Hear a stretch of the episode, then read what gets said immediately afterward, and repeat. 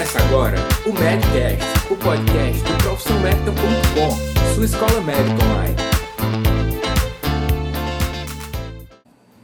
E aí galera, é um prazer estar de volta com vocês em mais um Medcast. Aqui quem fala com vocês é o Bob e hoje nós vamos conversar um pouco sobre o tema de tuberculose. Mas antes, eu gostaria de tomar uns minutinhos para agradecer a todos que têm participado e ouvido é, todos os episódios aqui do Medcast, principalmente aqueles que têm contribuído para que nós possamos cada dia mais melhorar a qualidade desse conteúdo que nós produzimos exclusivamente para vocês. Para vocês, estudantes de medicina, para vocês, médicos recém-formados, generalistas, principalmente a galera que trabalha na atenção primária ou tem o foco voltado para as condições mais comuns, né, mesmo que com atendimento particular, através de consultórios populares, né, clínicas populares, ou mesmo no seu consultório de clínica geral, em que nós sabemos a prevalência de todos esses assuntos que nós estamos tentando aqui sempre trazer para vocês numa conversa descontraída e que sempre busque chamar atenção e principalmente trazer um feedback de vocês para nós a fim de que possamos cada vez mais melhorar a qualidade desse material que produzimos especialmente para vocês. O tema da tuberculose, né, que nós vamos nos propor a conversar um pouco hoje sobre ele, ela é um tema bastante prevalente, né, tanto na questão da atenção primária, como em todos os, todos os níveis de atenção quando a gente fala de sistema único de saúde. Como vocês sabem, né, nós aprendemos a questão do diagnóstico e tratamento da tuberculose, praticamente todo o curso de graduação tem por obrigação ver a questão do tratamento da tuberculose, mas muitas vezes nós não temos aquela coisa prática de vivenciar aquela condução do paciente, né, que nós muitas vezes só vamos ter essa oportunidade quando de fato começamos a trabalhar, principalmente dentro da estratégia de saúde da família. E é sobre isso que nós queremos trazer algumas ideias e conversar um pouco com vocês sobre esse tema que é super importante.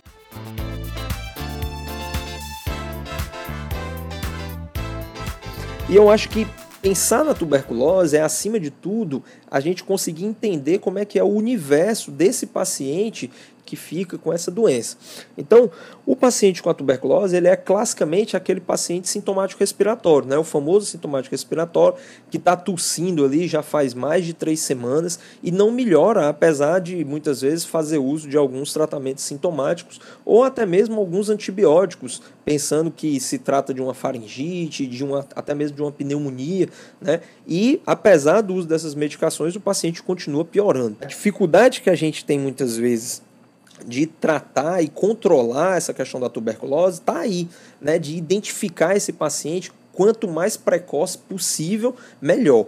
Então, o contexto da tuberculose, ele é um contexto muito, hoje em dia, visto até como muito problemático, porque muitos países né, onde a tuberculose era extremamente prevalente, alguns né, já conseguiram erradicar essa doença do seu território. E países como o Brasil, como a Índia, ainda detêm o maior volume de casos de tuberculose quando a gente considera a população mundial. E isso há de se considerar que está dentro de uma precária condição de, de dar importância sobre esta doença e sobre as repercussões que essa doença pode vir a trazer aos pacientes que são acometidos por ela e para a população em geral. Para vocês terem uma ideia, Hoje, o que mais é, se tem de temeroso em relação à tuberculose são a, os casos de tuberculose altamente resistente. Né? Nós já temos né, pacientes no Brasil que não respondem a nenhuma droga mais dos esquemas especiais e tradicionais que estão postos para o tratamento de tuberculose. E esses pacientes, eles praticamente estão submetidos a um protocolo de quimioterapia, porque não existe mais uma droga que seja comprovadamente eficaz para o combate àquele bacilo, né? Como nós todos sabemos, o bacilo que é o Mycobacterium tuberculose. Então, assim, o foco realmente é pensar como é que eu vou garantir o tratamento desse paciente. E aí, essa garantia ela se dá através do acesso. Né? Então, identificar esse paciente de forma precoce e fazer o acompanhamento desse paciente durante o seu tratamento é a chave para que nós possamos, no futuro, pensarmos na erradicação dessa doença que traz tanto mal não só para o paciente, mas para a sociedade como um todo. Então, como é que eu vou fazer a garantia desse acesso? Então, primeiro, saber diagnosticar o paciente. Né? E aí, quando a gente fala em diagnóstico de tuberculose, nós lembramos obrigatoriamente da baciloscopia, que é aquele famoso exame de escarro e que tem um baixo custo, ele é de fácil execução, né, de fácil leitura, mas que infelizmente nós ainda temos, por, às vezes por questões burocráticas mesmo, um verdadeiro empecilho de nós conseguirmos é, fazer esses exames e, e, obter o resultado desses exames é, de forma precoce, né, de forma rápida, de forma ágil. E isso prejudica o início do tratamento para esses pacientes. Né? Lembrar que esses pacientes muitas vezes é, previamente rígidos, eles demoram muito a procurar o serviço de saúde e ficam transmitindo os bacilos para outras pessoas, né, que eventualmente podem adoecer de forma imediata ou adquirir aquele bacilo e ficar aquele bacilo incubado né, no pulmão, no intestino pulmonar da pessoa e vir a manifestar a doença anos depois. Né? Então, aquele paciente que você sabe que teve um contato com tuberculose e está naquela suspeita, está com aquela tosse, está né, tá com aquela febre, mesmo que, não, mesmo que já não tenha duas ou três semanas do início daqueles sintomas, mas o paciente teve um contato de tuberculose, então por que não pedir logo a baciloscopia para esse paciente? Então, o diagnóstico ele se faz de forma oportuna e nós não temos que obrigatoriamente seguir um protocolo como se nós fôssemos robôs. Né? Nós temos que fazer o nosso raciocínio clínico e nós temos que é, nos atentar a essa questão epidemiológica mesmo. Né? Nós vivemos é, num país onde a prevalência da tuberculose ela, ela é grande, ela é inegável, né? e aqui no nosso contexto, né, que nós somos aqui do Ceará, isso é ainda mais prevalente. Então nós temos regiões no Ceará, né, na capital, onde eu moro, no caso Fortaleza, que assim, o paciente chegou com a febre, tossindo, Sabe? A gente nem pensa em esperar para ele completar três semanas. A gente vai pedir logo baciloscopia, porque a gente sabe que a chance desse paciente estar com tuberculose é alta. Né? Então, identificando o paciente é uma forma de garantir logo o acesso a essa pessoa ao tratamento. Né? E aí, assim, quando a gente faz essa identificação, né, nós temos o resultado da baciloscopia, nós conseguimos, é, com certeza, é, estabelecer que aquele paciente tem um diagnóstico de tuberculose, é importantíssimo que nós façamos de forma adequada a notificação desse paciente. Né? Isso, é, às vezes, por exemplo, dentro de um contexto que a pessoa não trabalha no SUS, né? ela, não ela não é um médico da atenção primária, ela não é um médico da estratégia de saúde da família, ela trabalha num consultório particular ou então ela trabalha com uma clínica, clínica popular, é importante que você faça a orientação adequada para esse paciente procurar o serviço público de saúde. Porque as drogas para o tratamento elas só estão disponíveis no Brasil através do serviço público de saúde. O paciente não vai conseguir comprar rifampicina, isoniazida, pirazinamida, etambutol, que são as drogas da linha 1, né, a primeira linha, a primeira linha de tratamento para a tuberculose. Então esse paciente ele tem que ser encaminhado para o serviço público. Então é importante né, que você, médico, seja lá onde você, onde você esteja, que você faça esse direcionamento para iniciar esse tratamento. E se você já pediu a baciloscopia, se você já tem o contexto desse paciente, escreva uma cartinha, né, faça um encaminhamento para que a gente possa agilizar o tratamento desse paciente e evitar que ele esteja contaminando todo mundo ali no redor dele. Importante também é, essa questão de estar contaminando, né? É, lembrar que nem todo mundo tem uma susceptibilidade alta para contrair ou mesmo manifestar a tuberculose. Se assim o fosse, nós viveríamos em uma epidemia permanente de tuberculose em todo o Brasil.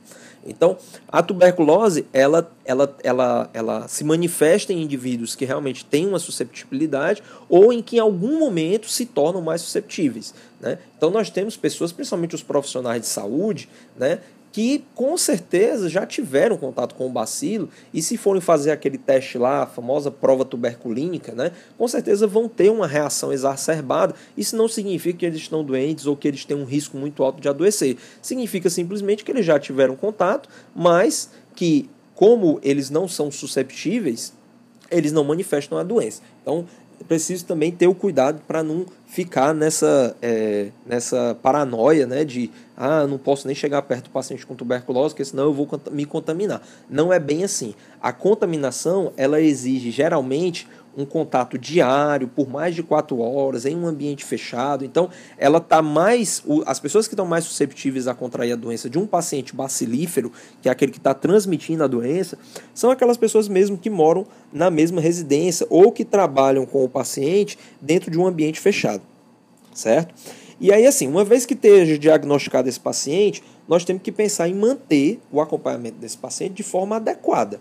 E como é que a gente vai fazer isso? A gente vai fazer isso fazendo as consultas mensais, né? Ou em menos tempo, caso o paciente venha apresentar alguma intolerância ou alguma reação por parte das medicações que são utilizadas no tratamento, mas ter em mente que isso também não é muito comum, certo? Nós temos as drogas linha 1, né, como eu falei, do tratamento da tuberculose, que elas realmente elas apresentam um leque de reações que estão muito bem documentadas né, em manuais, né, inclusive um manual do Ministério da Saúde que tem disponível para qualquer um baixar no site, né, que é um manual muito bom, muito fácil de ler né, e muito fácil de compreender e que traz realmente todas essas abordagens dos pacientes que têm tanta intolerância quanto reações às medicações. Mas no dia a dia nós percebemos que essas reações elas são menores, né? mesmo aqueles pacientes que têm aquelas reações gastrointestinais que são as mais comuns, isso é extremamente passageiro, com orientações simples de é, mudança no horário de tomada de medicação, nós podemos contorná-las e manter o tratamento de forma adequada desse paciente.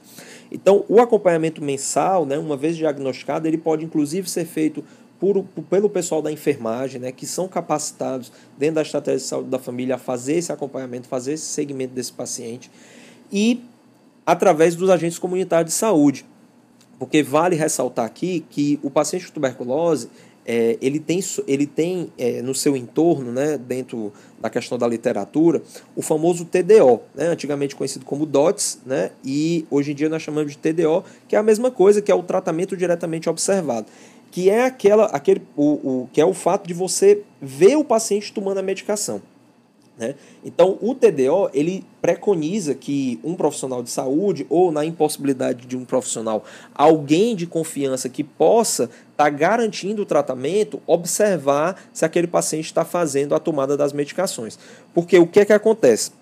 A maioria dos pacientes com tuberculose, com pouco tempo de tratamento, um ou dois meses, eles já ficam completamente assintomáticos. E aí tem um grande risco deles abandonarem o tratamento por achar que já estão curados. Então o TDO ele tem essa importância de garantir né, que o paciente realmente vai tomar a medicação. É claro que não tem que ser aquela coisa militar de você né, tá lá todo dia, o paciente né, se sentir às vezes até com perda de privacidade, não. Né? Você pode, de repente, um familiar mais orientado, em caso do paciente não ser uma pessoa orientada. Porque se o paciente é uma pessoa muito orientada, então você pode abrir mão desse tratamento diretamente observado e realmente se corresponsabilizar junto com o paciente em garantir aquele tratamento que é de no mínimo seis meses. E aí pronto, uma vez que nós tenhamos essas diretrizes aí de acompanhamento desse paciente, nós apenas temos que garantir que esse paciente vai ser curado. E como é que a gente garante isso? Através das baciloscopias também. Então, no mínimo, dentro dos seis meses, o paciente tem que ter as baciloscopias de acompanhamento um mês sim e um mês não. De preferência, ele tem que fazer uma baciloscopia todo mês, que é para eu ver aquela quantidade de bacilos, né, que eles são medidos lá naquelas cruzes, né, de 1 a 3 cruzes, diminuindo, ficando a baciloscopia negativa, e uma vez que ela esteja negativa a partir do quarto mês, ou seja, se eu tenho uma baciloscopia negativa no quarto, quinto ou sexto mês, aquele paciente, uma vez que conclua o tratamento, eu posso dizer que ele foi curado. Né? E aí fico é, muito tranquilo em dar alta para esse paciente para que ele é, continue a vida dele normal. Né? E aí, assim, uma vez que esse paciente é, teve, teve a cura, né, ele teve a alta, é necessário que eu fique fazendo algum segmento com esse paciente? A princípio, não. Né? A maioria dos pacientes, ainda bem, eles não eles não ficam com sequelas. Né? Aqueles pacientes que ficam com sequelas são aqueles pacientes que postergaram muito o tratamento, abandonaram o tratamento, né? e aí tiveram recidivas né, da, da, da doença. E aí, ocasionalmente, nós temos pacientes que vão ficar com alguma sequela pulmonar, mas que o tratamento não vai ser mais o tratamento da tuberculose. Muitas vezes esse paciente ele vai se comportar como um paciente com DPOC ou um paciente com asma, né, que ficou com uma rigidez ali, perdeu a complacência pulmonar, né, ou ficou com uma segmentação dentro do pulmão. Então, é, esse paciente ele vai necessitar de um outro tipo de acompanhamento, né, de um outro tipo de conduta terapêutica, não mais aquela conduta relacionada à tuberculose. Mas vale ressaltar que os contatos daquele paciente, aquelas pessoas que moram na casa com ele, muitas vezes vão precisar de um certo olhar, talvez aí é, o que ajuda, que ajuda bastante são os agentes comunitários de saúde, de estar de olho, né? Alguém começou a tossir, alguém começou a ter uma febre ali suspeita, lembrar que o contato com o paciente com a tuberculose não obrigatoriamente é, faz com que a doença se manifeste de imediato, né? A doença pode demorar ainda para se manifestar. Então, tá de olho nessas pessoas para que eventualmente surgindo algum sintoma, elas possam ser oportunamente tratadas. Ok, galera? Então, assim, é, é um tema extremamente prevalente, é um tema importante que bate a nossa porta. Então, vale a pena nós termos o foco, de estarmos antenados para saber como é o tratamento, como direcionar esse paciente. Então, se você não trabalha na atenção primária, fazer o encaminhamento para atenção primária, né? Muitas vezes a gente fica sempre nessas, ah, a atenção primária que faz o encaminhamento e tudo, mas a atenção primária ela é a verdadeira gestora do sistema de saúde, né? Então, esse tipo de paciente, ele é da atenção primária e ele deve ser acompanhado na atenção primária.